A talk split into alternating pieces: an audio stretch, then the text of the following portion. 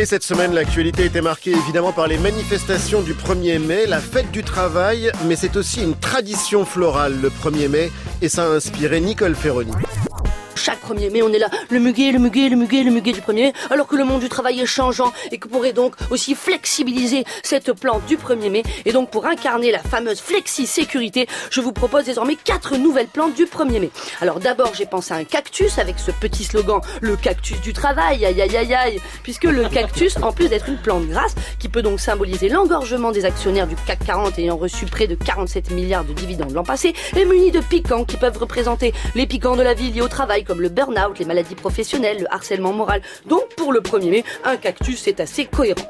Le problème c'est que j'ai réfléchi et les piquants ça n'est pas vendeur. Du coup, deuxième plante sans piquant, plus vendeuse et qui ferait une très bonne plante du 1er mai, à savoir la marijuana. Le cannabis, la ganja, le chichon du 1er mai, Rastafari, vive le travail.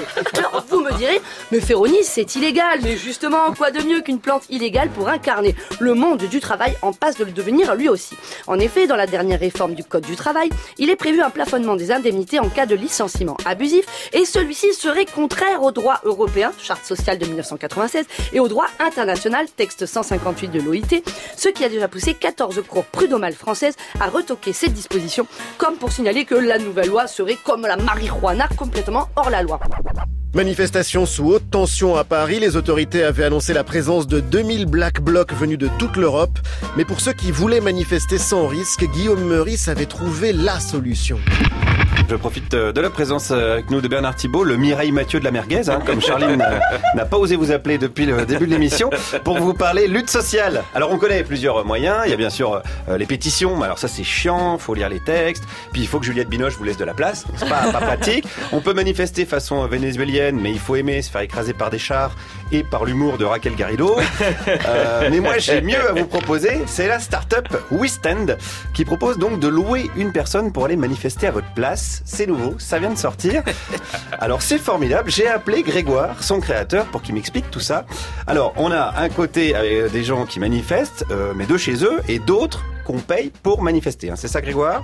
Là, on peut s'inscrire en tant que messager, donc si on est euh, entrepreneur. Hein. Euh, donc faut payer en facture, quoi. Ouais, c'est vrai, en fait, il faut payer la facture. Donc ça va être des messagers auto-entrepreneurs. C'est ça, c'est des messagers auto-entrepreneurs. Vous avez juste ubérisé la CGT. On a un peu ubérisé la CGT, ouais. Et alors Bernard, là, vous êtes tout Ben ouais, pendant que vous organisiez la lutte là sur Minitel, hein, 3615 Krasuki, ben il y a les start-upers pour bosser. Hein, pendant que vous beurriez les sandwichs, ben ils ont benchmarké le process, les mecs. Aujourd'hui, on peut organiser un piquet de grève 2.0 et ça crée de l'emploi. Une manifestation à Paris émaillée de violence entre les forces de l'ordre et les manifestants, compte rendu de Charline Vanhoenacker.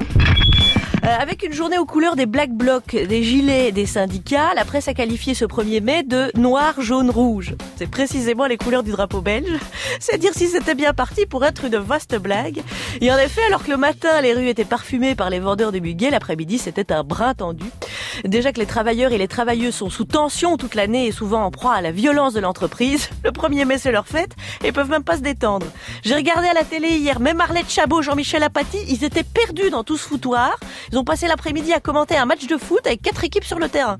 À la fin de la manif, la police avait maintenu le calme et les Black Blocs avaient quand même réussi à foutre le bordel. Donc tout le monde a gagné. sauf les travailleurs. D'ailleurs, on dira ce qu'on voudra, mais les seuls qui ont pas chômé hier, c'est bien les Black Blocs et les flics. Il y a eu des tas d'interprétations. Hein. Il y a vraiment qu'à Caracas que ça a été pire que chez nous. Avant le 1er mai, c'était une fête familiale, on venait avec les enfants, les poussettes. Mais maintenant, c'est plus possible. C'est pas tellement que ce soit devenu dangereux d'emmener les enfants, c'est surtout que la poussette est considérée comme une arme par destination. Mais alors, avant d'assommer un policier à coup de poussette, oubliez pas d'abord de faire descendre le mioche qui pionce à l'intérieur.